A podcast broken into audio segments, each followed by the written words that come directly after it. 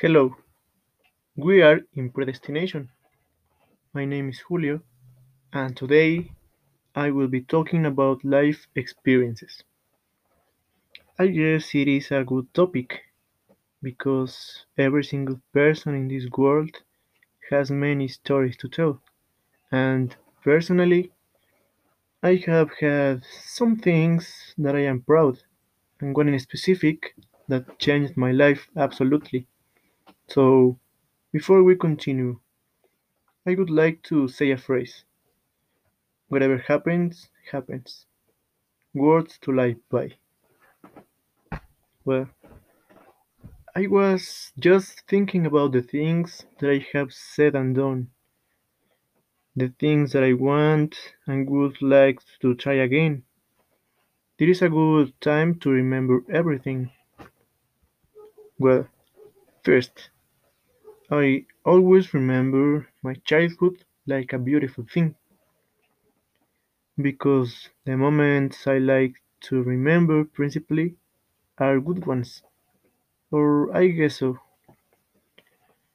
Once ago, when I was in primary school, I won competitions in Spanish, maths, biology, but the fact is that I have never paid attention in school or the rules of the competition. I was mad, and I only had about seven. I would like those abilities come back. What an interesting thing. Currently, I don't know how that works. Now, presently, I have learned some things about the alcohol. Two months ago, my family made a celebration, the Noche Mexicana, with the necessary measures to prevent the possible contagion by COVID. That day, I was worried about my homework, and I went to my cousin's house with that in my mind. But suddenly one thing came to another, and well, I have never drunk so much tequila in such a short time. The only thing I remembered is that I was playing my harmonica in the sofa, talking about music.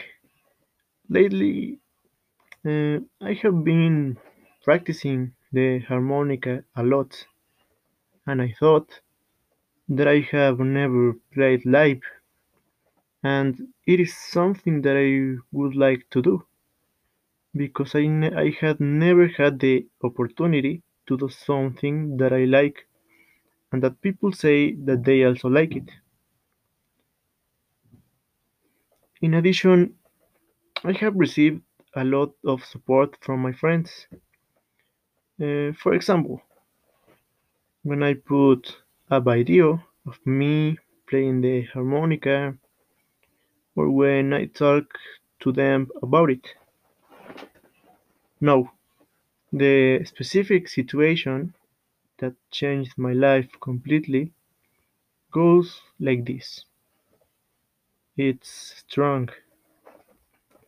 I was commuting to my house by bus with my ex-girlfriend, her sister, and a friend when suddenly a shooting began. I had never felt so many fears in my life.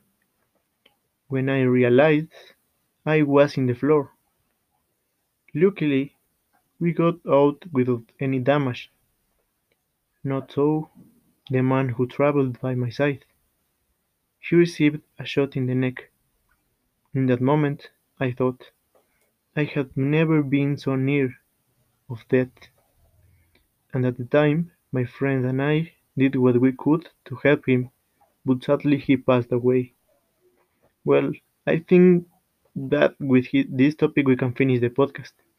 Strong and even funny events we have today. I think the important thing is that we are here.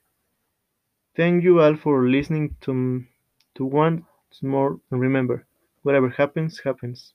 See you next time.